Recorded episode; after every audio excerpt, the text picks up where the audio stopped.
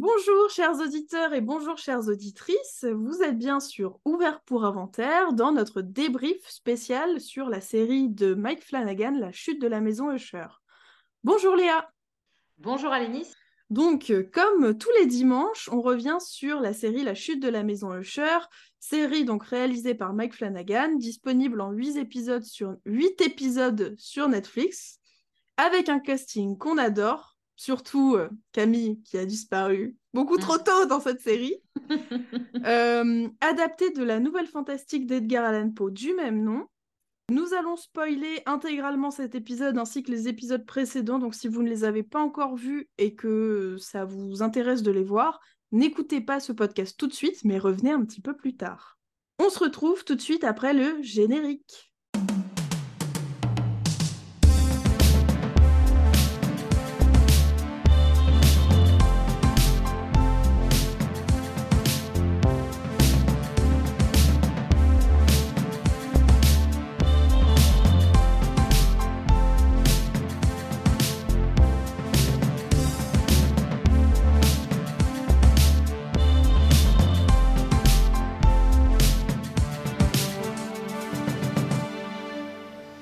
Sert à ça, euh, à apprendre à vivre, à apprendre à faire un lit. Dans l'épisode précédent, Roderick se rend compte de la présence surnaturelle de Verna et de son implication dans euh, la mort de ses enfants. Il continue d'avoir des hallucinations, notamment des visions des cadavres de ses trois enfants décédés à leur enterrement.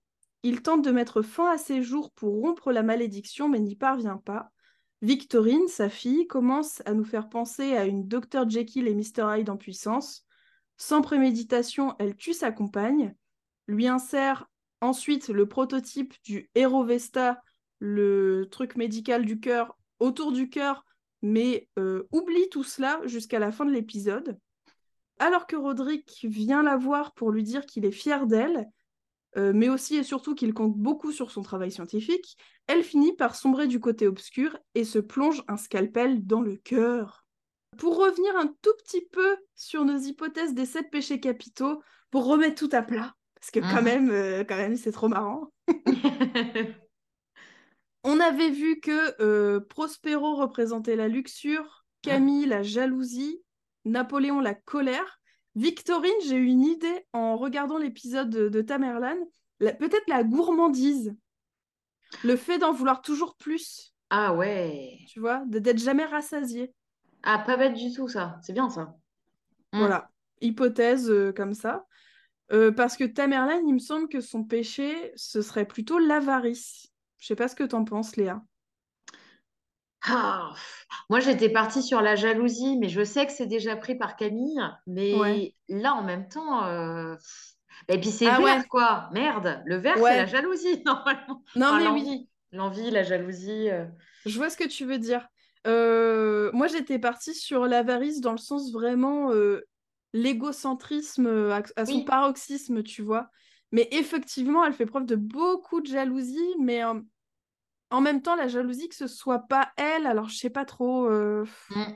Ah bah c'est perturbant dans cet épisode, mais tu as raison sur l'avarice parce que dans plusieurs scènes, euh, on évoque les morts, on évoque les circonstances, etc. Et elle, elle est focalisée sur le lancement de Goldbug. Donc, ouais, euh, ouais effectivement, ouais, Après, il y a des, je trouve qu'il y a des personnages de cette famille qui sont très flous sur. Ouais sur ces histoires de péchés capitaux. Autant euh, Prospero, c'était clair et net. C'est clair. Euh, Napoléon aussi. Et puis les personnages féminins, bah, c'est un peu plus fluctuant. Ouais, complètement. C'est un peu plus flou, ça se mélange un peu plus quoi entre, mm. euh, entre chaque péché. Bon, on est d'accord que Frédéric, ça a l'air d'être plutôt la paresse. C'est un peu ce qui le caractérise depuis le début, de pas avoir de d'industrie à lui, etc. Donc ça, on peut peut-être lui laisser euh, d'office. Mais, euh, mais c'est vrai que pour les, les personnages féminins, c'est quand même un petit peu plus ambigu. Mais peut-être parce que c'est des péchés qui sont un peu ambigus les uns avec les autres aussi. Donc, oui, euh, complètement. Voilà, ça. On verra peut-être ça à la fin de l'épisode pour voir ce qu'on qu'on en pense finalement. Mm. Donc cet épisode 6 s'intitule Scarabée d'or. C'est l'épisode de Tamerlan et ça commence encore une fois par un plan noir avec comme des bruits de grelots pour ne pas trop en dire dès le début. D'accord. Moi, j'allais dire, oui, ben en fait, ce sont des. Oui, mais non. non, alors, sincèrement, c'est pour essayer de ne pas spoiler dès le début. Je sais que j'ai quelques, quelques copines qui nous écoutent et qui n'aiment pas euh, regarder euh, des films d'horreur ou des séries d'horreur. Coucou Manon, mm. si, tu, si tu es là. Et du coup, euh, voilà, elle nous suit, elle dit Ah, bah, c'est bien, comme ça vous racontez bien tout, mais j'ai pas regardé le... le truc qui fait peur, donc ça va. L'audio description avec ça devrait. C'est ça. On retrouve Tamerlan qui choisit une robe verte pour le lancement de, euh, du scarabée d'or et on voit à travers euh, la fenêtre de sa chambre des reflets verts également. Mm. Elle se nettoie le visage dans sa salle de bain et le regard dans le vide, se cogne la tête contre le miroir comme si elle s'était assoupie sans s'en rendre compte. Euh, depuis l'épisode précédent, elle a déjà un petit peu ce, ces, comment dire, ces moments d'absence. Mm. Euh, quand elle repasse dans sa chambre, la robe verte qu'elle a posée sur son lit est devenue noire. J'avais même pas fait gaffe. Oh je l'ai re-regardé plusieurs fois pour être bien sûre. Mais euh, elle est aussi verte. Euh, en plus, c'est un vert assez flash, quoi, assez pétant, voilà. Et là, elle est devenue beaucoup plus terne sur son lit, donc c'est assez rigolo quand on va voir qui d'autre va porter mm. cette robe un peu plus tard euh, dans l'épisode. Dans sa cuisine, elle fait chauffer de l'eau, s'assoupit à nouveau, et lorsqu'elle revient à elle, le thé commence déjà à infuser dans sa tasse. Entre les deux, le bruit de la bouilloire qui, qui bout, et on s'attend à voir l'eau vrombir, enfin on s'attend à voir euh, mm. cette bouilloire qui fait un bruit euh, fort, quoi, intense. On s'attend pas du tout à voir le thé qui est déjà servi. Mmh. Et euh, j'aime beaucoup cette façon dont ça nous déroute un peu sur ce qu'on attend, enfin voilà, nos attentes et ce qui se passe réellement. Et ce qui a l'air de dérouter aussi euh, Tamerlan pour le moment. On comprend que non seulement elle a des absences, mais surtout elle ne se souvient pas de ce qu'elle fait lors de ses absences. Ouais. On continue un petit peu l'idée de Dr. Jekyll et Mr. Hyde de dédoublement pour ce second personnage, comme on avait eu pour Victorine dans l'épisode précédent. Moi, j'aime beaucoup cette, euh, cette idée de d'absence et elle comprend pas vraiment ce qui se passe, mais c'est pas tout à fait ce, qu'on attend en tant que spectateur. Je sais pas ce que tu en penses, toi, Léa. Ouais, j'ai assez bien aimé cette scène d'exposition parce que tu l'as dit, il y a ces moments d'absence et euh, c'est marqué d'ailleurs parce qu'au départ, on entend un morceau de musique classique mmh. et euh, la musique s'arrête quand elle a les absences, ce qui fait que tu es déjà perturbé par ce que tu vois, mais aussi par ce que tu entends. Il y a une sorte de dichotomie euh, sur le, le morceau entraînant et ensuite qui s'arrête abruptement, qui reprend, etc. Mm, mm. euh, ce que j'ai bien aimé aussi, c'est de constater que la maison est remplie de miroirs. Mais alors, remplie, euh, remplie, quoi. C'est clair. Et je trouvais ça intéressant parce que ça accentue le côté très nombriliste et égocentrique de Tamerlan oui. Mais ça montre aussi euh, tout l'intérêt qu'elle porte au paraître. C'est quelque chose qui va revenir. Et justement, les moments d'absence, c'est les moments où elle n'est pas en contrôle et elle ne sait pas ce qu'elle donne à voir. Et le fait qu'elle soit entourée ouais, de, de miroirs, je trouvais ça intéressant.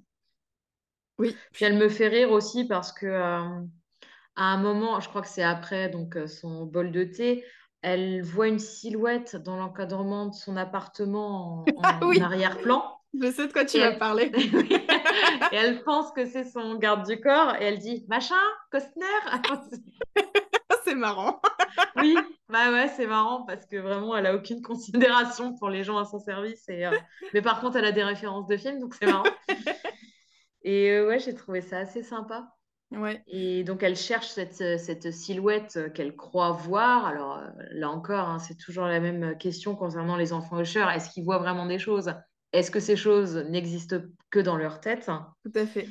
Et au moment où elle revient dans la cuisine, elle voit une boîte avec le scarabée d'or posé, posé dessus. Ouais. Alors, juste avant d'aller un petit peu plus loin, j'ai noté juste deux, trois petits trucs que je voulais dire avant qu'on arrive dans la mmh. cuisine. Donc il y a ce moment où elle griffonne euh, sur son truc de préparation pour le lancement, où euh, c'est marqué Fuck you Bill euh, un peu partout, mais elle se souvient pas l'avoir écrit encore une fois. Mm. Et quand tu parlais des miroirs, moi ce que, ce que je trouve, ce que j'aime beaucoup dans ce, cet épisode, c'est pas tant les miroirs que les seuils d'un passage à un autre. Et donc les miroirs, ça en fait partie. Les portes, on va voir qu'un rideau, ça peut en faire partie aussi. Mm, mm. Je trouve ça drôle parce qu'il y a toujours comment dire, la silhouette, on dirait que c'est toujours dans un autre, une autre pièce, quoi. Il y a toujours un seuil entre elle et euh, l'autre personne qu'elle voit, ou qu'elle a mmh. l'impression de voir en tout cas. Et j'aime bien ça. J'aime bien le thème du seuil en règle générale, donc euh, ça me plaît. D'accord. Et euh, il y a aussi, pour continuer un petit peu sur la décoration de l'appartement, il y a aussi pas mal de tableaux qui, moi, m'évoquaient la tristesse et la solitude euh, par exemple, il y a un tableau avec euh, une silhouette derrière une sorte de barrière. Il y a un autre tableau avec une silhouette qui, comme si elle posait sa main sur l'épaule d'une autre. Donc il y a vraiment tout ce côté un peu de solitude et pas vraiment lugubre, mais un peu triste, quoi. Mm. Et je trouve que ça correspond assez bien à Tamerlan dans cet épisode-là. Donc, euh, je... tu vois, une, une tristesse un peu un peu mélancolique, quoi, un peu douce, un peu... Euh, voilà. Donc je, trouvais ça intéressant de, de mettre cette décoration-là pour ce personnage-là. Et euh, aussi, juste avant du coup d'arriver dans le, la cuisine, euh, elle poursuit la silhouette dans un couloir qui m'a fait beaucoup penser à Shining encore une Ah bah oui. Mmh. Avec vraiment des cadres de partout et des portes. Et du coup, on a l'impression qu'il y a euh, des moulures carrées, on a l'impression presque que ça fait les mêmes formes que les miroirs sur tous les murs. C'est assez. Ouais. je sais pas, moi j'aime bien. J'aime bien. J'aime bien. Ouais, puis ce filtre vert un peu, un peu pistache, un peu clair, etc. Mm. Ça me fait penser, moi, au, décor de la salle de bain dans Shining, avec ouais. ton vert. T'as du vert criard, mais t'as aussi du vert un peu passé. Bah, puis surtout que c'est un peu son goal de vie à Tamerlan de la jeunesse éternelle, quoi. Mm. Donc c'est marrant que ça rappelle la couleur de ce passage-là en particulier dans Shining. Euh. Ouais, c'est vrai. Voilà, voilà. Euh, je te laisse continuer pour la cuisine. Ouais, euh, et ben du coup, au moment où elle voit cette boîte, il n'y a pas de musique ni de bruit ambiant, il y a vraiment un silence assez plombant dans la scène. Moi, ça m'a fait penser à deux choses, ces boîtes. Première chose, à Seven, parce qu'il y a une partie de moi qui me disait, il y a quoi dans la boîte? Et effectivement, bah, c'est pas Jojo ce qu'il y a dans la boîte. Mm. Donc, euh, ouais, j'ai vu un peu la référence de Seven et c'est Fincher. Et la boîte de Pandore aussi, tout simplement. Le mm. côté euh, ouvrir ou pas cette boîte et savoir euh, qu'est-ce que tu vas laisser en sortir. D'autant que ça va être un peu aussi le prisme de Tamerlan, ça. de... Enfin, elle va à tout prix lancer son scarabée d'or et en fait, on se rend compte que dans ces boîtes-là, bah, il y a surtout euh, beaucoup de bêtises et de, j'allais dire de conneries, bah voilà, c'est la même chose. Enfin, en tout cas, beaucoup de choses néfastes. Donc, mm. euh, tout, enfin, tout l'apanage qu'elle fait de, cette, de ce Goldbug, on nous le vend depuis des plombes et des plombes et des plombes avec un, effet de retardement. Au final, c'est oui, c'est une boîte qui renferme les maux de l'humanité. bah ouais, ouais, c'est ça. On va le voir un petit peu plus tard, mais euh, c'est un peu mm. l'idée, quoi. Et elle finit par ouvrir cette boîte. Et alors, moi, de ce que j'avais l'impression de voir, des, des, entrailles, des choses comme ça, enfin des, des choses euh, plutôt à l'intérieur des gens qu'à l'extérieur des gens, d'habitude. Et puis, euh, bah, comment dire, elle euh, se projette en arrière, bah, dégoûtée. Et en Ces entrailles, elles sont recouvertes de scarabées. Ouais, bah oui, tant qu'à faire. et, et, quand elle rejette un œil à la boîte, évidemment, il n'y a plus rien dans cette boîte. Bien sûr. Donc, on reste dans le champ des hallucinations. Ouais. Et c'est un peu tout ce que j'avais noté pour, euh, pour ce passage-là. Ouais, bah moi j'ai juste noté qu'à la fin elle se dit Tamerlan, tu dois dormir. Eh et qu'ensuite elle euh, part se coucher, elle prend plusieurs médicaments pour essayer de dormir. Mm. Et elle se parle à elle-même dans le miroir qui est au-dessus de son lit. Donc vraiment le côté euh, égocentrique, enfin oui, égocentrique dans le sens de l'apparat. Ouais. Il va jusqu'à euh, avoir ce miroir au-dessus, des miroirs partout dans la chambre à nouveau. Euh. on reste vraiment dans, ce, dans cet esprit-là. Mm. Bah, elle est cernée par elle-même. En Tout fait, à fait. oh, c'est beau ce que tu dis. peu de choses, un peu de caféine, une formation littéraire. Beaucoup d'esbrouf. Alors, après cette euh, séquence d'introduction avec Tamerlan, on arrive sur une, une petite scène d'entretien entre Roderick et Dupin. Et Dupin dit à Roderick qu'il ne peut pas avoir été témoin des incidents, donc des morts de ses enfants. Et donc, il ne peut pas être sûr que Verna un peu soit la coupable finalement de, de, ces meurtres, ou de Hein? ces morts aidées par Verna. tu- du coup, c'est ce qui te faisait penser à quelque chose? Exactement. Ouais.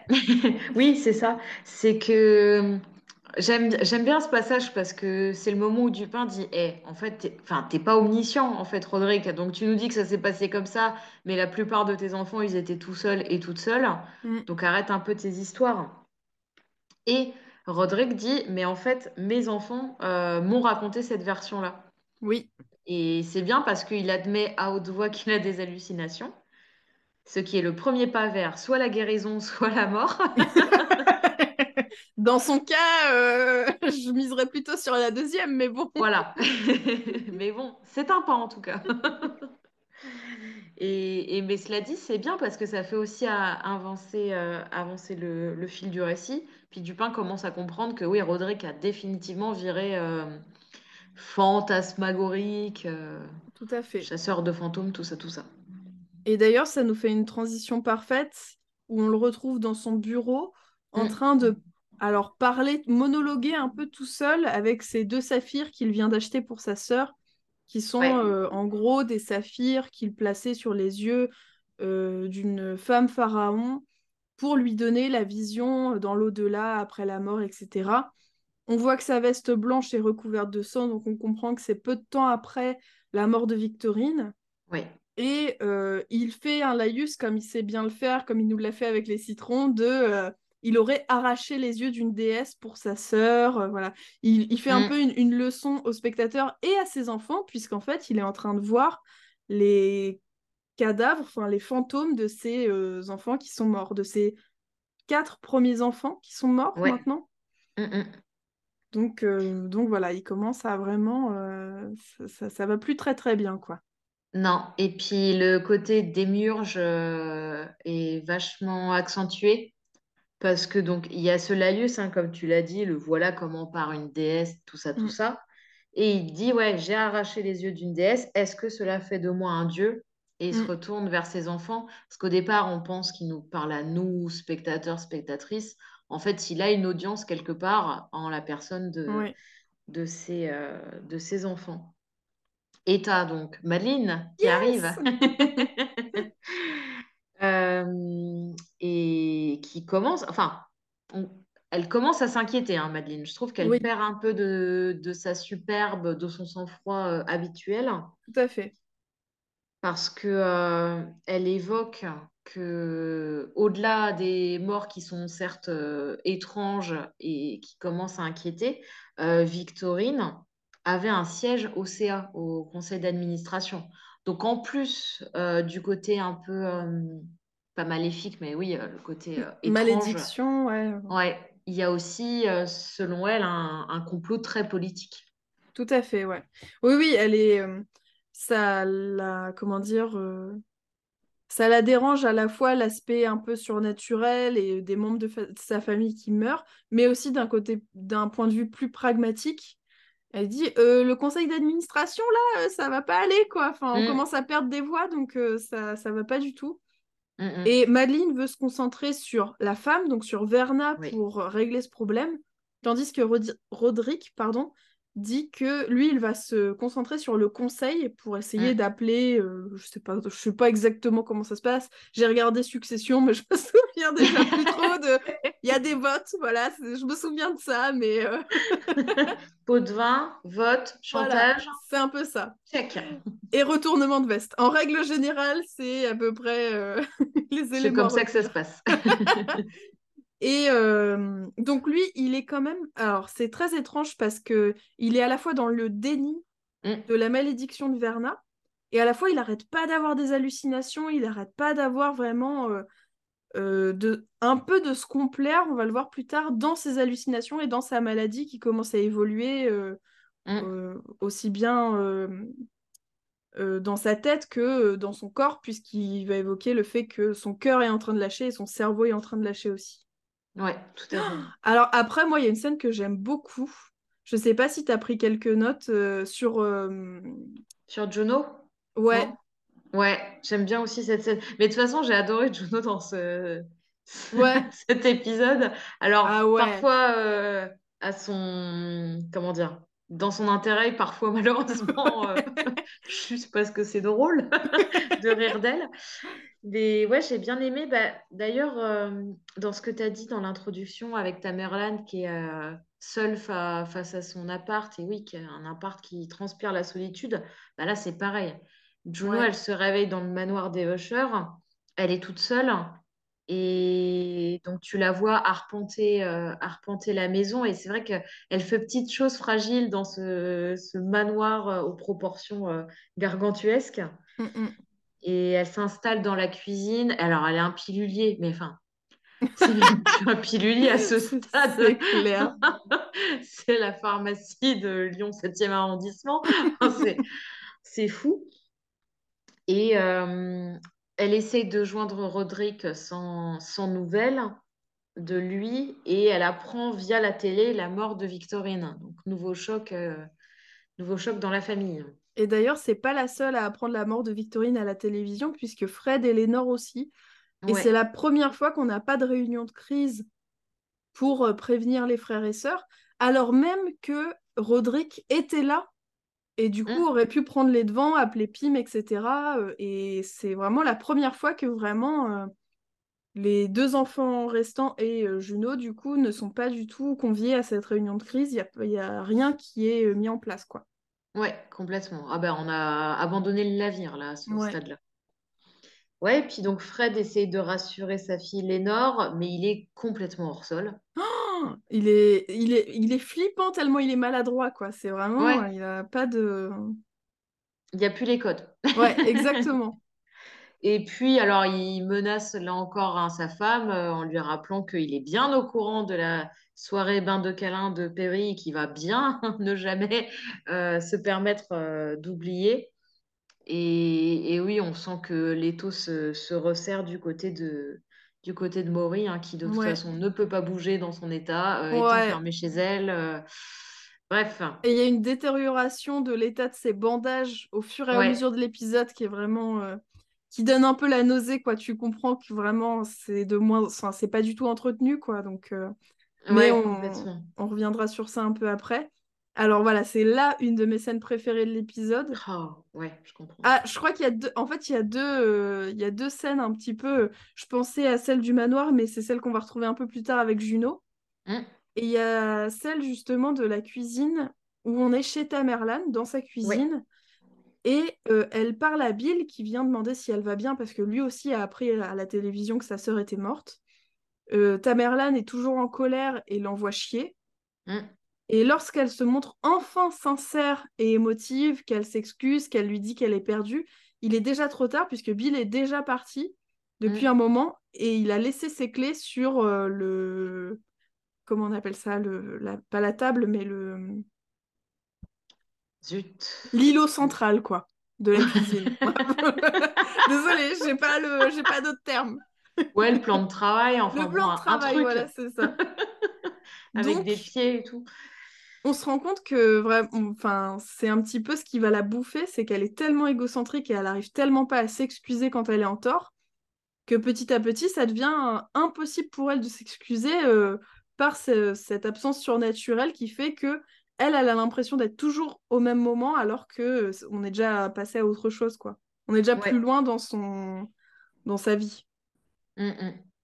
Ah ouais, j'ai trouvé la scène en plus assez cruelle parce que t'as, au moment où elle fait son aveu de franchise, qu'elle s'excuse, etc., tu as la caméra qui zoome. Alors en plus, tu sens l'émotion du personnage qui effectivement euh, commence à prendre conscience de, de tout le mal qu'elle fait euh, autour d'elle.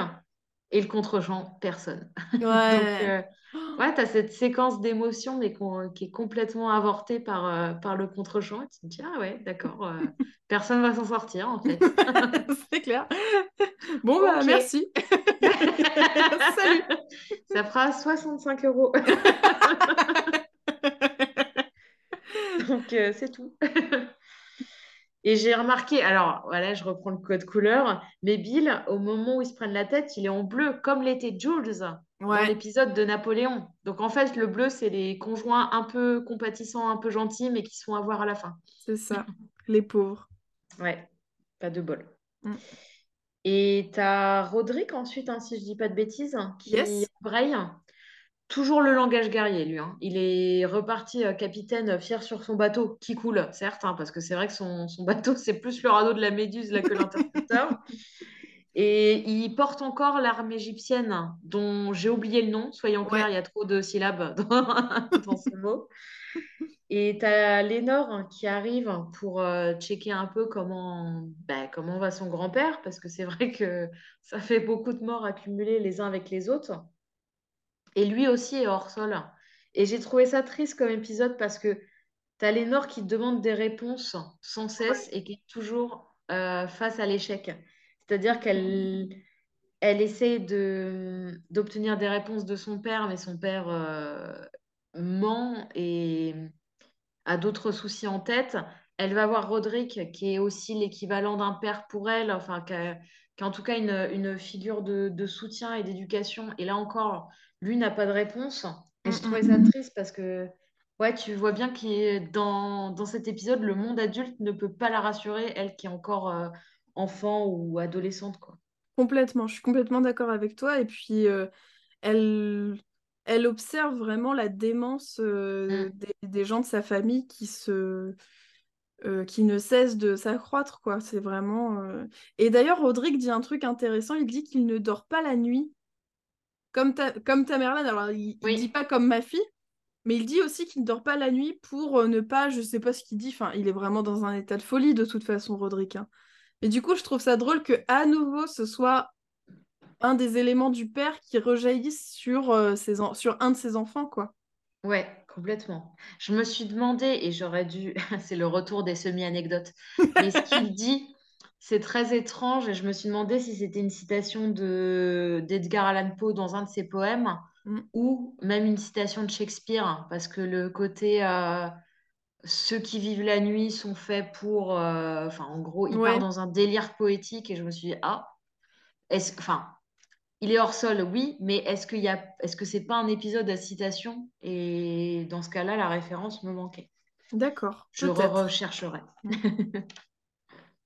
Euh, ensuite, Pim fait le ménage dans la maison de Victorine en compagnie de la police.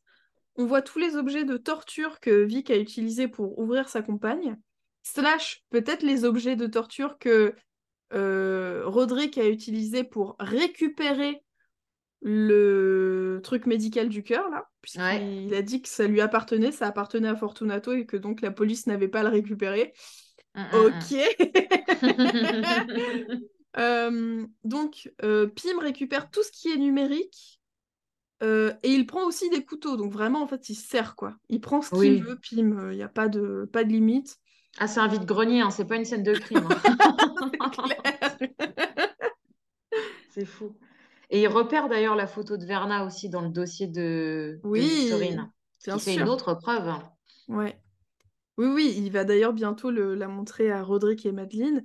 Mais avant ça, on a Tamerlan qui se rend dans le manoir de son père pour voir justement son père et elle tombe sur Juno. Mm. Il y a un, discours hyper touchant de Juno qui essaye d'exprimer ses condoléances à Tamerlan euh, et aussi le fait qu'elle espérait intégrer plus qu'une famille mais un groupe de personnes. Comme elle savait mm. qu'il y avait beaucoup d'enfants, elle voulait faire partie d'une grande famille, elle qui n'en a pas eu ou qui n'en a plus. Et pour une fois, euh, Tamerlan semble écouter et s'excuse à son tour pour le comportement de, du père, je crois, le fait qu'il ne rappelle pas Juno. Une facette d'elle qu'on lui connaît peu, mm. puisqu'elle semble s'engouffrer tellement dans son égocentrisme que c'est rare de la voir s'excuser, justement. Euh, euh, donc voilà. Et avant de partir, euh, du coup, Tamerlane, elle s'excuse et elle lui dit de prévenir son père de sa venue si Juno la voit avant elle. Et c'est suivi de très près par la voix de Madeleine qui dit No, alors pardon pour l'accent anglais, No, it's good enough, c'est-à-dire euh, ce n'est pas assez bon. Mm. Et du coup, petite, euh, petit, euh, comment dire, petit panneau. Attention, peut-être une hypothèse. oh là là, j'ai du mal aujourd'hui, je suis désolée. On fera un petit sigle. Est-ce que... sigle. Oh. Est-ce que ce serait pas soit Juno qui n'a pas mis assez d'émotion dans son, dans son speech pour toucher Tamerlan mmh. Est-ce que c'est euh, Verna donc qui a pris l'apparence de Juno ou est-ce que c'est euh, comment dire Tamerlan qui s'est pas excusé correctement? En tout cas, c'est pas assez. Quoi que ce soit, ça n'a pas l'air d'être assez. Et comme la voix de Madeleine, elle se superpose un peu au... à cette scène entre les deux femmes, je me dis qu'il y a forcément un lien entre euh, ce qu'elle dit, enfin le sens de sa phrase, et ce qui se passe, euh, ce qu'on voit. Ouais, je suis d'accord. D'autant que j'ai l'impression que c'est un épisode où les personnages essayent enfin de d'avouer des choses, de quitter un peu le masque et de d'éprouver des remords. Et c'est toujours court-circuité par quelque chose. Tu parlais de Tamerlan face à Bill qui s'excuse enfin, mais pas de bol, ça arrive après une absence. Donc Bill n'est plus là, donc elle est toute seule face à ses remords. Euh, cette scène-là entre, entre Juno et Tamerlan, elle pourrait effectivement débloquer quelque chose parce qu'elles sont enfin franches l'une envers l'autre. Et en fait, là aussi, c'est, c'est court-circuité par la voix de Madeleine. Et j'ai l'impression que ouais, c'est, c'est l'épisode où toute tentative de rebrousser chemin est fortuite. Tout à fait, bah oui, c'est un peu la fatalité du truc, quoi, finalement. Mm. Et d'un point de vue euh, plus rationnel, je me suis dit aussi que Juno, en fait, elle est très jeune et elle pourrait être, être une des enfants Usher.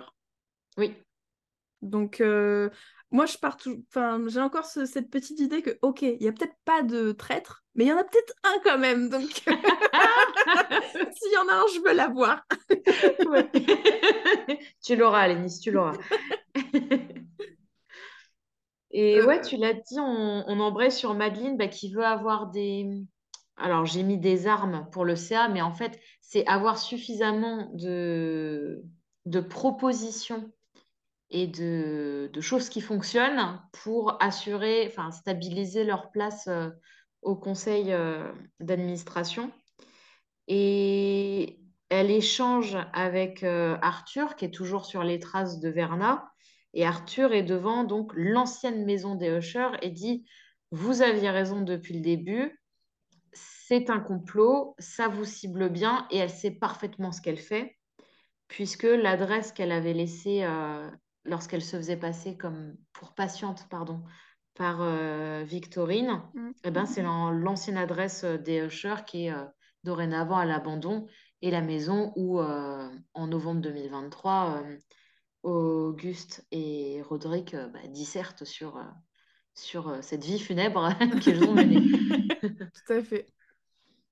Et ben, on embraye d'ailleurs hein, sur alors ouais, ça j'ai bien aimé. Non, il y a des trucs que j'ai bien aimé quand même dans cet épisode.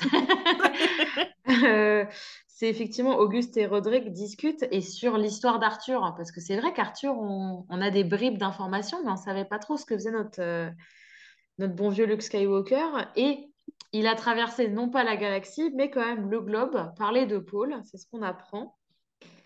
Et, oui, qu'il a, en fait, il a mené des explorations dans des, dans des régions, alors euh, très dur, très extrême. Et c'est Roderick qui nous raconte tout ça. Et oui, qu'ils n'ont pas employé n'importe quel avocat, en fait. Il est au-dessus, Arthur Pym. C'est plus qu'un avocat, c'est plus qu'un homme de main, c'est ouais, une force de la nature à ce stade. Complètement. Et puis, euh, on apprend qu'il a fait une expédition que peu ont réussi à faire jusqu'au bout. Mm. Et qu'il y a un secret autour de son séjour dans le pôle Nord euh, ce qui d'ailleurs a laissé cours à, libre cours à l'imagination des deux enfants, donc de Fred et de Tamerlan, qu'il a visité Ultima Thule, Thule, je sais pas hein comment ça se prononce, une île au sommet du monde, hors du temps et de l'espace.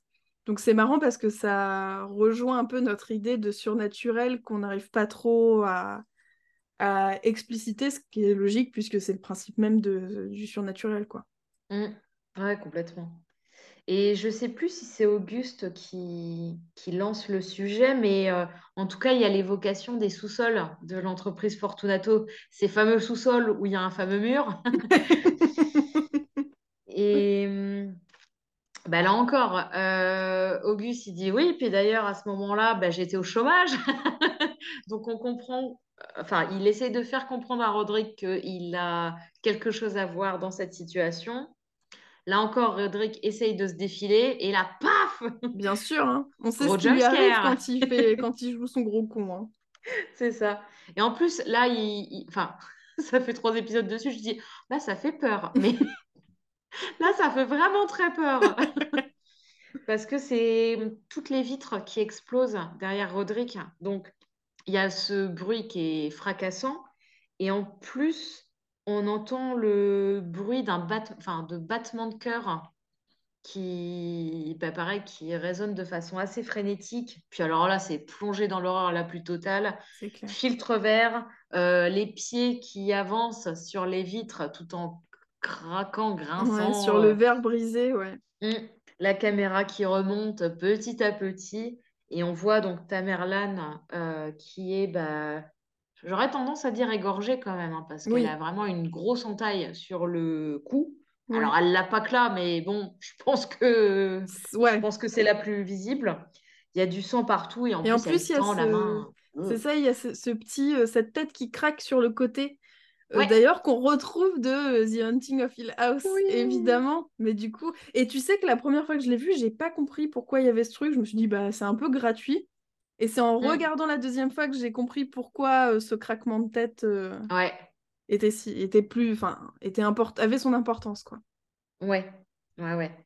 Et, et oui, le fantôme donc de Tamerlan tend la main vers, euh, enfin l'hallucination ou le fantôme tend la main vers Roderick, Roderick qui est à terre, désespéré, qui a peur, enfin vraiment le retrancher euh, le au plus possible. Ouais. Et on change de perception et c'est en fait Auguste qui tend la main vers, euh, vers Roderick. Tout à fait. Et on retourne dans leur passé, donc avec Roderick, Annabelle Lee et Dupin qui cherchent les documents euh, falsifiés. Mm. Annabelle Lee qui ne veut pas qu'il fasse ça par vengeance contre ni son père ni son boss. Et il lui assure que c'est pour euh, le bien et c'est pas pour se venger. Mm. Bon, bon, euh, Roderick. euh, Bah, en plus, enfin, un, une- un choix de mise en scène tout bête, mais si tu veux, Annabelle Lee, elle est dans la lumière, elle est illuminée dans ce Oui, plan-là, bah tandis oui. que Roderick est dans l'ombre. hein. Donc bon, je veux pas refaire le béaba du cinéma, mais généralement, quand le personnage est dans l'ombre, c'est que les intentions sont pas, sont pas Jojo. Bien sûr. Je trouverai un synonyme à Jojo, hein, un de ces quatre. hein. Je, je tiens à rassurer tout le monde. je trouverai. Moi, j'aime bien cette expression. Personnellement, ça me va. Bon. Juste après, on voit effectivement donc euh, la mise en action de, euh, de, cette, euh, de cet élément-là, c'est-à-dire que euh, Roderick se retrouve dans les sous-sols de Fortunato. Donc Roderick jeune, hein, pardon, je... Mm. se retrouve dans les sous-sols de Fortunato, de Fortunato, pardon, et il cherche donc les archives, les documents falsifiés dont il a besoin. Et on le voit en train de faire des photocopies de ces documents euh, dans le sous-sol. Mm. Euh, voilà. J'ai rien d'autre à ajouter, moi, personnellement, sur ce passage-là. Moi, j'ai juste remarqué que les couloirs et le sous-sol ont ce, ce même verre amande qui pourrait rappeler un peu l'appartement de Tamerlan. Mhm. Je trouvais que ça restait le même code couleur. Et puis, ça reste ouais, des lieux qui sont pas accueillants de base. Enfin, Ouais. même visuellement, hein, je trouve qu'il y a, il y a un côté clair. très, très clinique dans tout ça. Oui, j'allais dire, on dirait qu'ils enferment des gens un peu derrière les portes. Mm, complètement. Euh, ouais, ouais, je suis d'accord avec toi.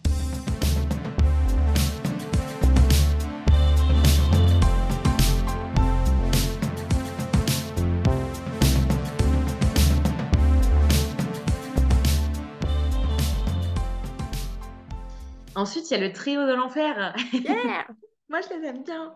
Madeleine, Arthur et Roderick. Roderick qui est pragmatique toujours, ça, ça m'étonne. Enfin, j'avais mis à la limite du déni, mais c'est pas la limite. hein. Il a franchi, il a franchi la barre du, du déni et continue à courir. Mm, mm. D'autant que Arthur euh, leur explique qu'il n'y a pas de barre. hein. Euh, c'est ce qu'ils évoquent. Enfin, il a cherché tous les bars désaffectés depuis 1975.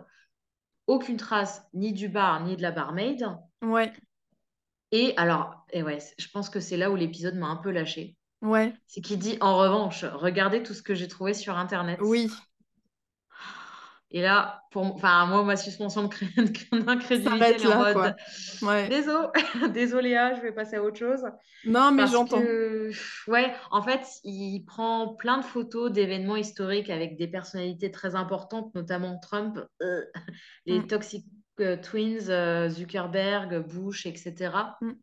Et il retrace ça du, des, enfin, limite des années 20 jusqu'à nos jours. Ouais. Et on voit Verna sur chacune des photos. Et Bah non. On sait bien que si c'est. En plus, il dit lui-même qu'il a trouvé ses photographies sur Internet. Enfin, bon, c'est genre, bon. hein. personne n'a remarqué. Ouais, Enfin, voilà. Enfin, non, ça pardon, marche hein, pas. mais- non, mais je suis d'accord avec toi. C'est dommage. C'est presque un peu dommage, quoi. Ouais, là c'est trop gros. Ouais. J'étais contente hein, de, de voir que Verna, tu pouvais la prendre en photo, que c'était pas une Ouais. sombre apparition. Mais enfin, je veux dire, sur des archives de Trump, de Zuckerberg, tu vas pas me dire que quelqu'un s'est dit bedulon.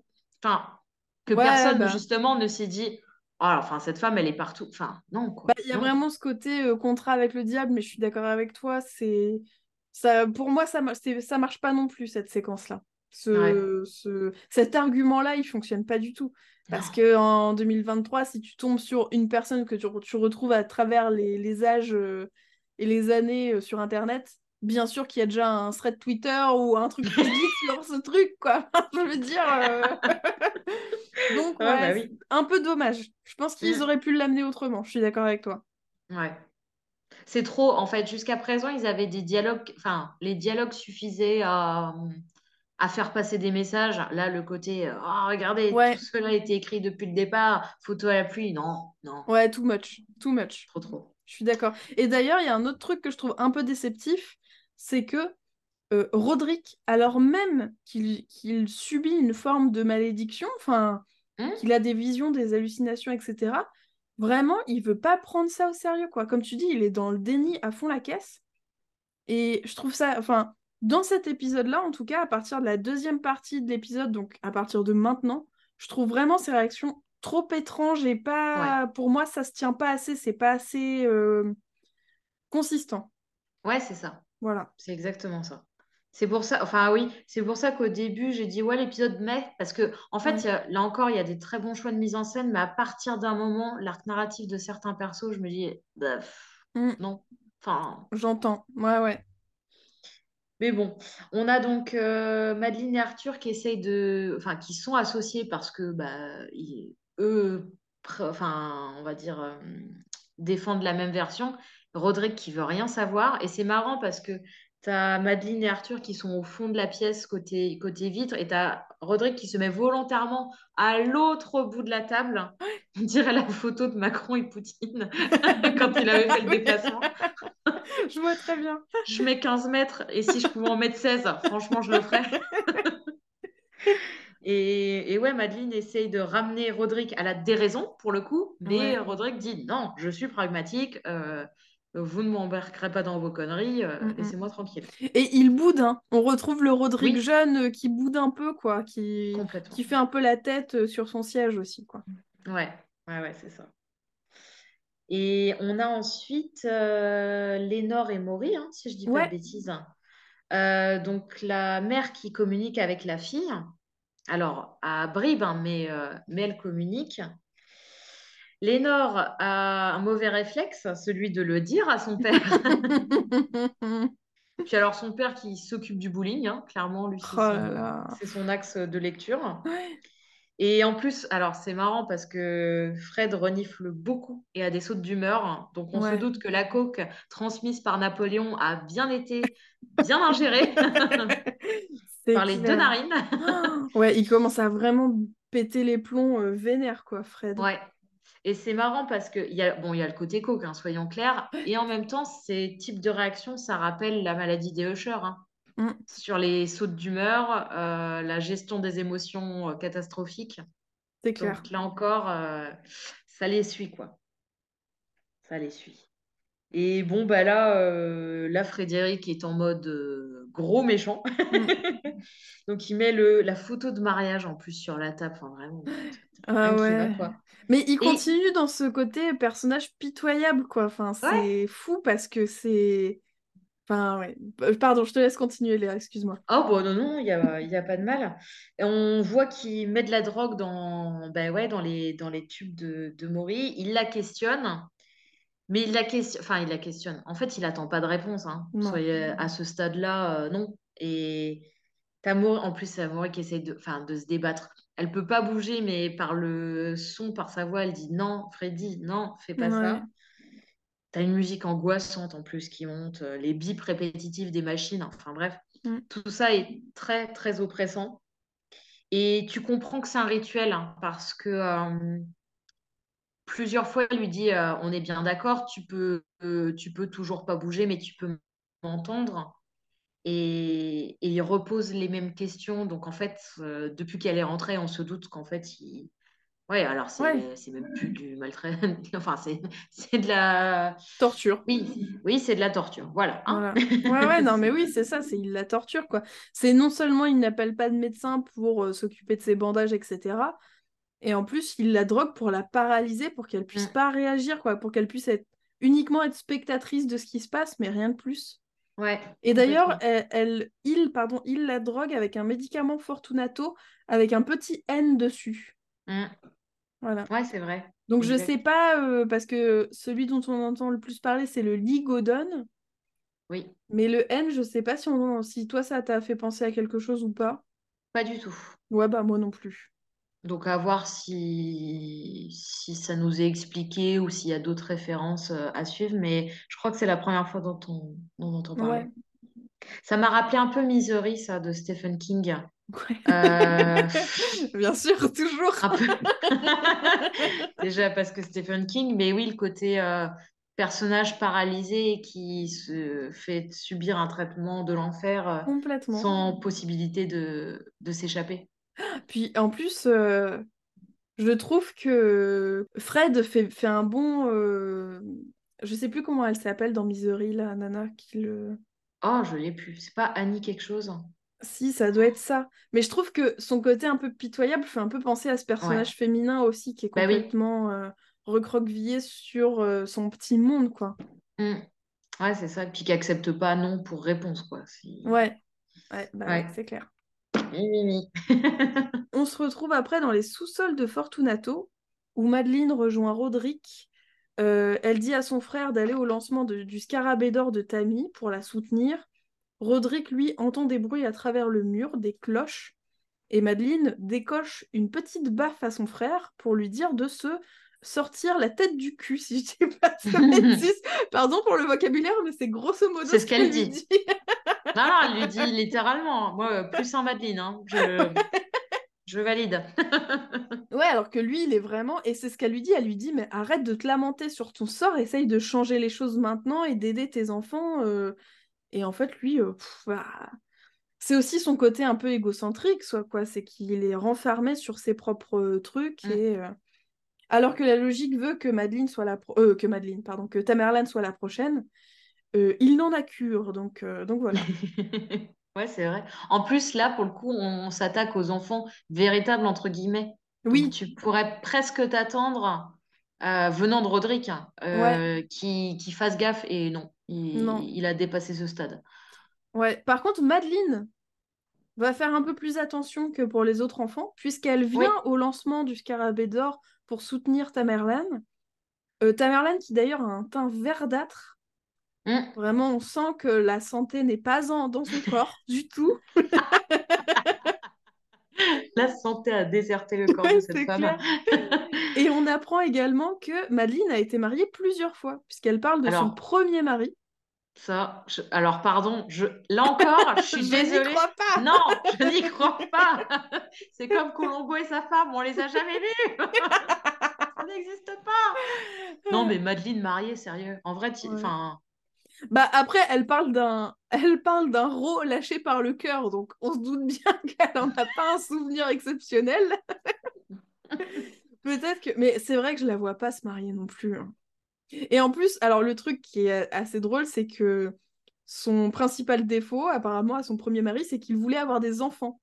Et Mm. on sent une, une forme de complicité entre Madeleine et Tamerlan sur ce sujet. en mode, Mais pourquoi ils veulent tous avoir des enfants? C'est pas possible J'aime bien ce passage. Mais moi aussi. Et puis, euh, je trouve que la complicité entre les deux personnages, tu sens que elles deux se connaissent depuis plus longtemps que les autres enfants euh, vis-à-vis de Madeleine, quoi. Oui. oui, Mais là, c'est pareil, je trouve que, sans, vouloir jouer euh, mélodramatique, mais tu as deux personnages hein, qui se... Qui Enfin, pas s'avouent des choses, mais qui se livrent un peu plus. Ouais. Et c'est pareil, c'est une tente... Enfin, ce moment où ça crée du lien, tu te dis, ah, cool, tu, sens un peu le, côté mm. familial, il est vite, euh, vite abrégé avec euh, Madeleine qui se penche vers elle et qui dit euh, break both legs. Mm. Ce qui fait peur parce que quand Madeleine te dit ça, moi je vois un peu la marâtre des contes de fées. merde, mais genre merde sur toi quoi. oh, C'est clair. Et puis en plus, euh, je suis d'accord avec toi, d'autant plus qu'elle vient pour la soutenir, mais aussi pour lui dire, écoute, il faut vraiment que quelqu'un rattrape le coup pour la famille, parce que là, on n'est pas en bonne posture. Donc il y a un peu ce même rapport que Roderick, avec entre euh, Roderick et Victorine. Là, elle a un peu ce même rapport, c'est-à-dire, je viens t'apporter un peu d'affection, mais aussi bosse correctement pour redorer un peu le blason de la famille, quoi. Ouais. Donc euh, un peu un peu déçu quoi de ambivalent quoi. Voilà, c'est ça. Mais c'est l'épisode qui est ambivalent. ouais. Et d'ailleurs, Tamerlane n'a pas le temps de se reposer puisqu'elle entend à travers le rideau et voit à travers le rideau Verna qui est en train de prendre sa place pour présenter le projet au public. Mm. Euh, mais quand elle fonce sur elle pour lui dire mais qu'est-ce que tu fais là? Ce n'est pas Verna mais la présentatrice. Donc encore une fois, c'est vraiment dans sa tête ce qui est en train de se, se passer quoi. Ouais, j'ai bien aimé parce que hum, elle entend ouais, cette voix derrière le rideau et elle se précipite contre ce qu'elle pensait être euh, Verna alors qu'en fait c'est quelqu'un d'autre. Il y a le côté un peu double ganger qu'on retrouve dans Twin Peaks notamment. Mm. Et ouais, j'ai trouvé ça assez chouette. Et puis c'est pareil, en fait tout du long, elle poursuit une ombre et tu te demandes, enfin oui c'est Verna côté fantastique, mais euh, Verna se substitue souvent à elle, que ce soit mm. dans les épisodes précédents ou dans, dans celui-ci. Complètement. Et d'ailleurs, dans le public se trouve Juno qui est venue pour l'encourager et qui va prendre bien cher la pauvre. elle est extrêmement mignonne, elle applaudit, elle euh, voilà, elle, est, elle a l'air toute contente pour Tamerlan. Euh, Tamerlan du coup qui se retrouve sur, propulsée sur scène en ayant dit, en ayant un peu insulté la elle rattrape son discours euh, bon gré mal gré mais elle on voit bien qu'elle a l'air complètement fébrile, qu'elle est, enfin voilà, qu'elle est toujours euh, livide. Elle voit Verna habillée et coiffée comme elle derrière Juno et euh, elle commence à présenter son coffre sur mesure. Euh, bah, c'est ce qu'on disait tout à l'heure, hein, c'est vraiment le avec que des, des, produits cosmétiques qui ont l'air excessivement chers, avec des produits de luxe, etc. Donc pour elle, c'est un truc qui euh, change la vie de, des, êtres humains, mais c'est pas, pas vrai. Enfin, non. À part euh, détruire des écosystèmes, je sais pas si ça mm. apporte grand chose de plus. Donc voilà, c'est. Pas sûr. Et quelques posts Instagram, mais là encore, je pense que ça ne soigne pas. Ouais, voilà, c'est ça. Donc voilà, elle nous présente ça, le coffret qui est euh, son coffret, parce que le secret de du scarabée d'or, c'est que chaque coffret est personnalisable et euh, individuel, chacun a sa propre routine de cosmétiques à l'intérieur. Bon, voilà. Euh, sauf que Verna se trouve toujours derrière Juno et euh, Tamerlan nous sort un Mais qu'est-ce que. Mais putain, qu'est-ce que tu fous là? Et bien évidemment, comme Verna est un, est un peu dans sa tête, tout le monde a l'impression qu'elle s'adresse à Juno. qui lui dit bah, Je suis venue pour te soutenir. ah oui. J'adore sa, sa, prestation, Juno, dans cette scène parce que c'est vraiment l'ultime rempart et c'est la cheerleader, mais elle se fait engueuler dessus par le coach. Elle est quand même Oui Allez C'est clair oh euh, Tamerlan commence vraiment à péter les plombs en direct, donc devant mm. un public. Madeleine commence à comprendre ce qui se passe et cherche Verna dans la salle. Euh, sur les écrans, le visage de Verna remplace celui de Tamerlan, puis une vidéo, un, début de sextape qu'elle est vraiment la seule à voir, puisqu'en fait, tous les invités, ils sont très contents d'avoir leur petite boîte qu'ils sont en train d'ouvrir et de découvrir. Elle, elle a l'impression que tout le monde voit ça alors que c'est la seule à voir ça. Et elle demande à ce qu'on coupe la vidéo, mais on comprend qu'en fait, il n'y a pas de vidéo. C'est pour ça que les gens n'arrivent pas à réagir. Elle lance son pied de micro sur les écrans, puis sur Verna, mais qui n'existe pas. Donc, elle dégomme Juno, qui tombe à terre. Et vraiment, la pauvre, jusqu'au bout, elle, s'en sera, elle vraiment, elle aura tout pris dans la tronche pour pas un sou, quoi. Métaphoriquement et physiquement. Exactement. Euh, Madeleine voit enfin Verna à travers la foule. La Verna du bar, pour le coup, la brune aux mm. cheveux courts. Euh, mais celle-ci disparaît lorsqu'elle essaye de l'attraper. Mm. Et elle le retrouve sur sa terre comme de la terre. Ce qui, enfin, soit des cendres, soit de la terre. Mais de la terre, ça pourrait nous faire penser à l'enterrement de leur mère dans le premier épisode. Ah oui, Je trouvais que ça faisait un beau, euh, un beau rappel à ça. Et j'ai noté que je, moi, je suis un petit peu triste de que sa première réaction, ce soit de courir après, enfin, que ce soit de courir après Verna plutôt que Tamerlan. Bah, pour essayer de la sauver, quoi.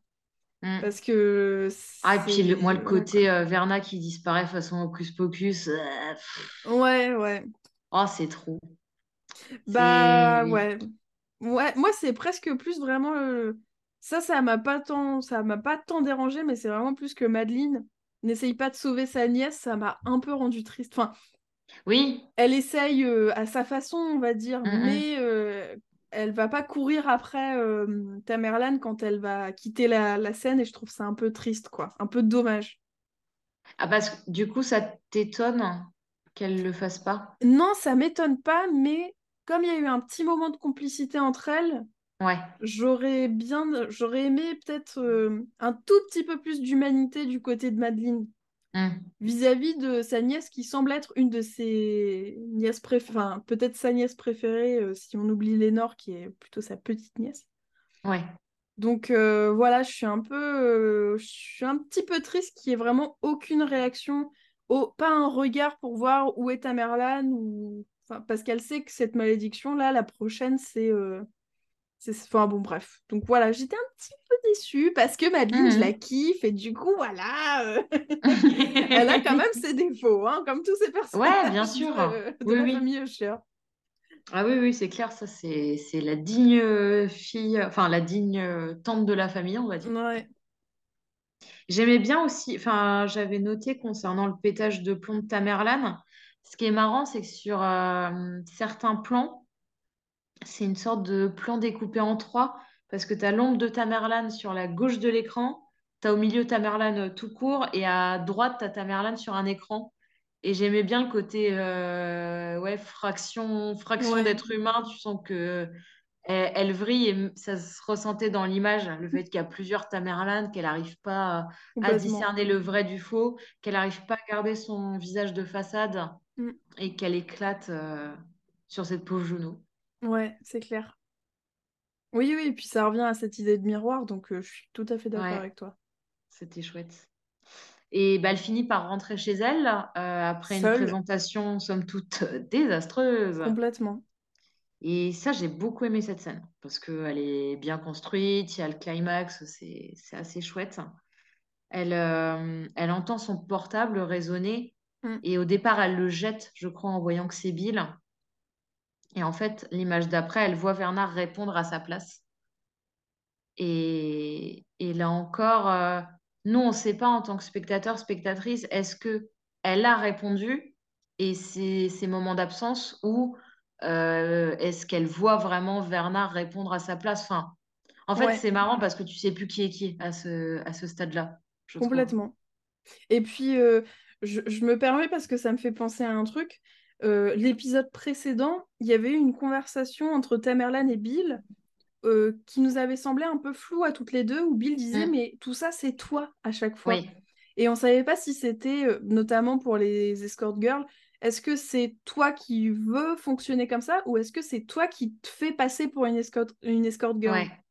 Donc, on a d'autant plus ce doute quand on voit Verna que il y a eu un peu cette, discussion entre eux deux qui a été un petit peu floue pour nous euh, dans l'épisode précédent. Quoi. Complètement. Ouais, ouais, on reste sur la disso- dissociation, pardon, Mm. de, de personnalité.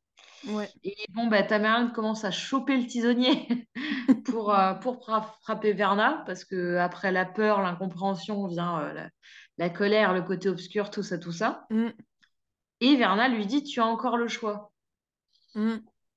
Hmm. Bon, bref. Euh, et là, ouais, s'opère un, un jeu de miroir parce qu'à chaque fois que Tamerlane passe devant un miroir, c'est en fait Verna qu'elle voit. Et elle, euh, elle écrase les miroirs, en fait, elle veut pas répondre à Verna. Mais Verna, là, c'est même pas une discussion, elle la provoque. Enfin, moi, Oui, c'est de la à, provocation, ouais. à fond les ballons. Et donc Tamerlane euh, bah ouais, brise un premier miroir et se plante un premier éclat dans le, dans le visage. Mm. Et euh, ouais, Verna semble la traquer dans chaque miroir où elle apparaît. Ça, j'ai beaucoup aimé. Puis alors, évidemment, on est sur du vert de chez vert. Ça, peur. J'aime bien. Et alors, pareil, euh, Verna nous sort quand même que... Enfin, elle fait tout un discours pour provoquer Tamerlane et aussi lui, lui dire Eh, dis donc, tu es en train de sacrément déconner. Et à un moment, elle dit euh, Est-ce que je suis toi ou est-ce que je suis dans ta jumelle Puisque euh, tu, tu as absorbé euh, ta jumelle dans l'utérus de ta mère? Mm. Et pff, bon, là encore, enfin, Ouais. Pour moi, ça arrive trop tard. hein. C'est genre Oui. de truc à gros sabots que tu balances comme ça pour dire Et au fait, je vous ai pas Ouais. dit que je parlais du thème de la dissociation. Bah, si, en fait. Donc, Ouais, non. ouais, j'entends euh, j'entends le côté too much de pas mal d'éléments de l'épisode. euh, avec du Mm. recul, je suis assez d'accord avec toi sur ces trucs-là. Effectivement, ça sort de nulle part et ça appuie des trucs qui a... c'est pas nécessaire, quoi. On a compris le, le problème qu'elle avait. Enfin, Bah oui, je trouve que c'est une force de Flanagan d'habitude de tout nous faire passer par l'image, hein, par la, la narration et, et le fait de rajouter un dialogue là-dessus pour dire Et au fait, en fait, depuis le- tout le départ, vous étiez deux, bah, vous, est-ce vraiment utile? On voit déjà que elle a du mal à, à trouver sa place, elle sait pas, elle sait pas se représenter elle-même. Donc, apprendre qu'en fait, il y avait une jumelle depuis le départ euh, et qu'elle a été bouffée, bah ouais, pas nécessaire. Oui, Ouais. voilà, c'est ça. Mais par À contre, limite, miroir, dès euh, le tout super. début, pour amorcer le truc, pourquoi pas, mais là, vraiment pas nécessaire à ce Oui, moment-là de la série, quoi. oui, c'est ça, c'est ça que je veux dire, effectivement. Ça- pour moi, ça arrive trop tard, hein, ce, ce genre d'élément. euh, c'est un peu, ouais, les gros sabots à la fin, quoi. C'est vrai. Mais, mais j'avais déjà la carriole, donc en fait, c'est trop tard. Enfin, métaphore bizarre. Et c'est intéressant parce qu'en plus, Verna, elle dit, euh, en gros, non, enfin, elle balaye en plus l'hypothèse en mode, mais non, en fait, euh, ou alors je suis toi depuis le départ. Et elle nous dit, tout ça n'a rien à voir avec toi. Et c'est quelque chose qu'elle avait déjà dit à certains Mm. enfants Usher. Donc, c'est une malédiction qui, en fait, découle de Roderick et Madeleine et dont les enfants subissent, euh, subissent le contre-coup, Oui, tout à fait. on va dire. C'est euh, comment on appelle ça, euh, tu sais, quand t'as des trucs à côté, des euh, c'est les dommages collatéraux de la malédiction, quoi. exactement. Ah, c'est des sacrés dommages collatéraux, Ouais, d'ailleurs. des bons gros dommages collatéraux. En parlant de ça. Et cela dit, j'ai noté, il y a quand même un revirement hein, Tam- de Tamerlane. Moi, ça, ça m'a plu dans les- l'épisode, c'est qu'à à quelques moments, elle dit, bah, en fait, ouais, je, j'ai merdé. Ouais, Et c'est même triste d'avoir un personnage qui nous dit, ben, ouais, en fait, j'ai merdé. Et en mode, Euh, Mm. oui, euh, oui, mais tu le dis, toi. malheureusement, mais ouais. Et ouais, elle, elle répète, hein, j'ai tout merdé, j'ai tout merdé, tandis que Verna lui dit, calme-toi. Ce qu'il faut surtout, là, écoute le doux son de ma voix, calme-toi. Et t'y crois presque. Enfin, tu... je trouve que dans cette toute fin d'épisode, tu te dis, ouais, elle va s'arrêter. Enfin, là, elle... Enfin, Alors moi, franchement, moi, par rapport à tout le verre brisé qu'il y a partout dans tout l'appartement, j'ai du mal à croire que Verna puisse s'arrêter là, mais non, mais c'est le... En fait, c'est le gros plan sur le visage de Tamerlane qui dit, j'ai tout merdé. Ou elle- Enfin, je trouve ouais. qu'elle est en pleine réalisation et t'as presque cet espoir de te dire, ok, stop, du coup. Mm. C'est... Moi, j'ai presque l'impression à ce moment-là qu'elle va... va y avoir un revirement. Ouais, Et c'est pour ça que je trouve que Verna est très ambivalente, parce que euh, au moment où Tamerlane avoue qu'elle a tout merdé, bah, Verna, elle lui reparle. Et en fait, ça relance, euh, ça, elle met une pièce dans la machine. Complètement. Ah ouais, c'est clair. Oui, oui, il y a cette réalisation de, de Tamerlan euh, que moi j'aime beaucoup. C'est d'ailleurs ce qui me fait beaucoup aimer cet épisode, hein, que mm. euh, il y a plein de moments d'absence où elle se rend compte qu'elle devrait s'excuser, dire les choses, se rendre compte de ses torts. Et malheureusement, à chaque fois, soit c'est un moment d'absence, soit c'est un moment où c'est déjà trop tard, quoi, presque. Mm. Voilà. Ouais, complètement. Et elle se retrouve ouais, bah, blessée de partout sur son lit, avec mm. euh, bah, encore son tisonnier dans les mains, prête à en découdre. Et bon, bah, Verna lui reparle une dernière fois. Tamerlan lève les yeux au plafond. Là aussi, il y a un miroir en même temps, meuf. Enfin, qui fait ça? Bien sûr. Je veux dire, il y a déjà des miroirs partout. Il y en a sur les côtés, il y en a sur la tête du lit, il y en a face au lit. Pourquoi t'en mets au-dessus Nom de Dieu Ça n'a pas de sens. Alors, je pense que ça va avoir avec le sexe, mais. Quoi? Mais quel. Oh non Oh non Oh non Enfin, euh, bah oui. Sauf que, donc là, pas de bol, Tamerlan se lance, enfin, se... Bah ouais, saute sur le lit pour donner un dernier coup de tisonnier. Et c'est le coup de tisonnier fatal, puisque elle renverse euh, le dernier miroir. Mm elle tombe sur le plumard et elle s'enfonce, enfin elle s'empale sur des bons éclats de miroir. Ouais, c'est ça. Mm. Et qui est beau. Enfin, ah ouais, c'est une jolie scène. C'est glauque, mais c'est une belle scène. Une belle scène au ralenti avec vraiment les morceaux de verre qui tombent doucement sur. Enfin, doucement. Enfin voilà, c'est quand même assez joli.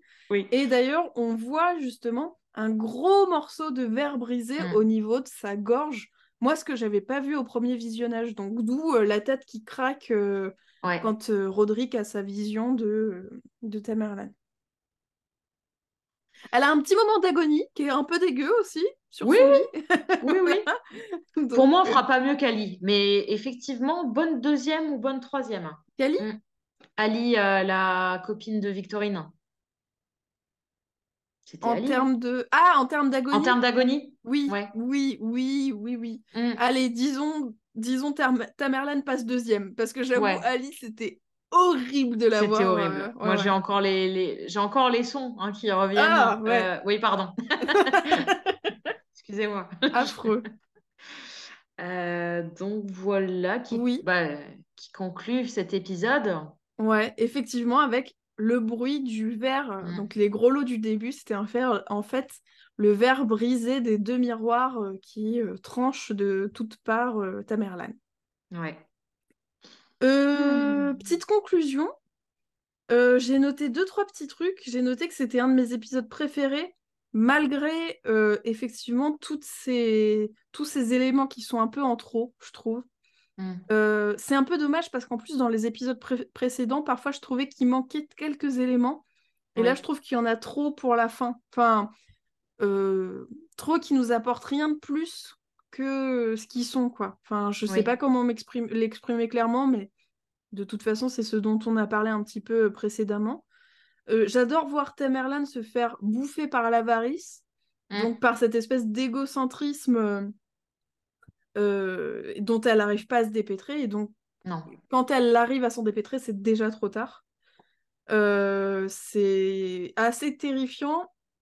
Ça la rend aussi assez sympathique, en fait, assez humaine. Enfin, de se rendre compte aussi de, euh, du fait que bah, quand on merde, quoi, c'est pas très rigolo, mais ça arrive. Mm.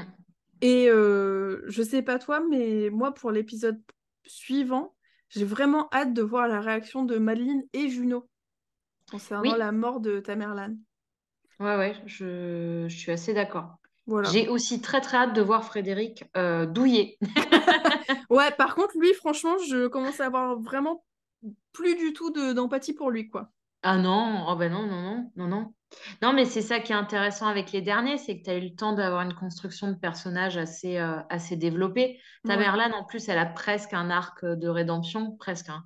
Mais c'est ce qui. Moi, c'est un, des bons points de cet épisode. Mm. Pour le coup, je l'ai pas. Enfin, je dirais plutôt un mais.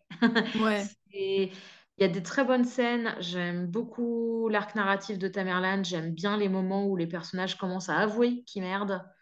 Ouais. Mais je trouve qu'il y a des trucs trop amenés euh, trop avec la, truelle. Oui. Et l'épisode de la truelle arrivera, mais c'est plus tard, avec le mur. Donc là, je veux pas de truelle narrative. Euh, donc, euh, ouais, euh, un peu en demi-teinte, quoi. Mais... Ouais. Toi, ça t'a un peu laissé sur ta faim quand même. Ouais, en fait, j'ai trouvé qu'il y avait, il y avait certaines choses qui n'avaient pas besoin d'être autant explicitées, que c'était un peu ronflant. Et ça m'a saoulé.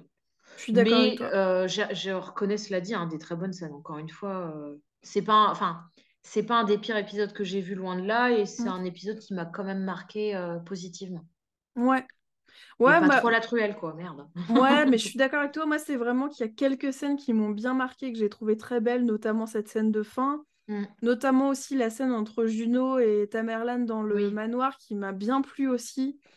Il y a deux, trois trucs que j'ai vraiment bien aimé, mais je suis d'accord avec toi, il y a, d'autres choses qui sont un peu trop, euh, un peu trop ronflantes, quoi. Enfin, qui sont un peu trop. C'est un peu too much, quoi. Ouais.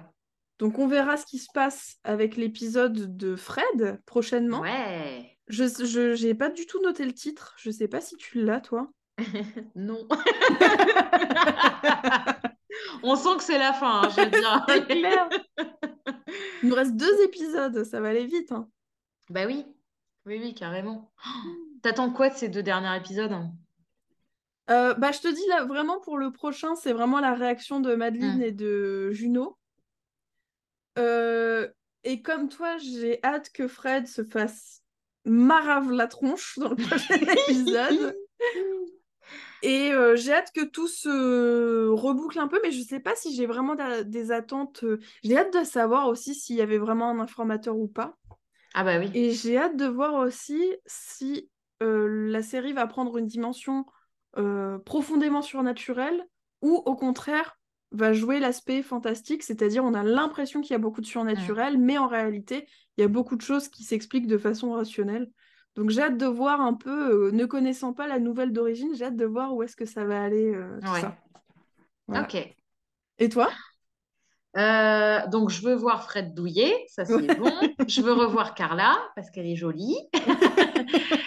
Euh, qu'est-ce que je. J'aimerais bien, comme on est sur les deux derniers épisodes, que ça soit une montée en puissance. Quoi. Je veux vraiment un truc euh, symphonique, quoi. Qu'on parte, mais avec qu'on parte dans de grands éclats. Parce que j'ai bien aimé hein, les derniers épisodes, c'est pas le souci, mais c'est vrai que c'est un rythme qui est assez répétitif, avec euh, au départ, bon, bah, la suite du personnage, le personnage merde, merde, merde, euh, Verna va le choper, Verna le chope. Mm. Donc là, je veux quelque chose qui, qui change un peu de, schéma narratif et ouais, qui amène à une conclusion en, apothéose. Ouais, euh, surtout que moi j'ai eu, ça me fait penser que j'ai eu une, une petite intuition aussi, c'est que, alors il est sous drogue, donc je sais pas trop démêler le vrai du faux. Mais euh, Frédéric, il dit beaucoup à sa fille que euh, elle est bien protégée, elle, elle ne risque rien. Et du coup, je me demande, euh, est-ce qu'il dit ça pour se rassurer lui-même ou est-ce qu'il a une conviction quelque part que nous, spectateurs, on connaît pas? Ouais. Tu vois, je me pose aussi un peu la question de, ça. Tout ce qui n'est pas complètement clair, j'aimerais, je, voilà, je me pose un peu la question. Mmh, mmh. Oui, complètement. D'autant que Lénore, c'est vrai que c'est celle qui paraît euh, pour le moment le plus protégée, mais en fait, on n'en sait rien. En fait, c'est peut-être la suivante, parce que du coup, euh, comme le premier épisode, c'est l'enterrement des derniers qui sont morts, ouais. potentiellement, après, c'est elle, quoi. On ne sait pas encore. Ouais, ouais, complètement. Et puis, on avait mis, émis quelques hypothèses là-dessus, euh, donc à, voir. À voir, ouais, carrément. Mhm. Eh bien, on se retrouve dimanche prochain pour l'épisode 7 de la chute de la maison Usher, le, le puits et le pendule. Ouais, je suis allée regarder le titre. voilà, on reste professionnel jusqu'au bout. Allez, bisous. Et bisous.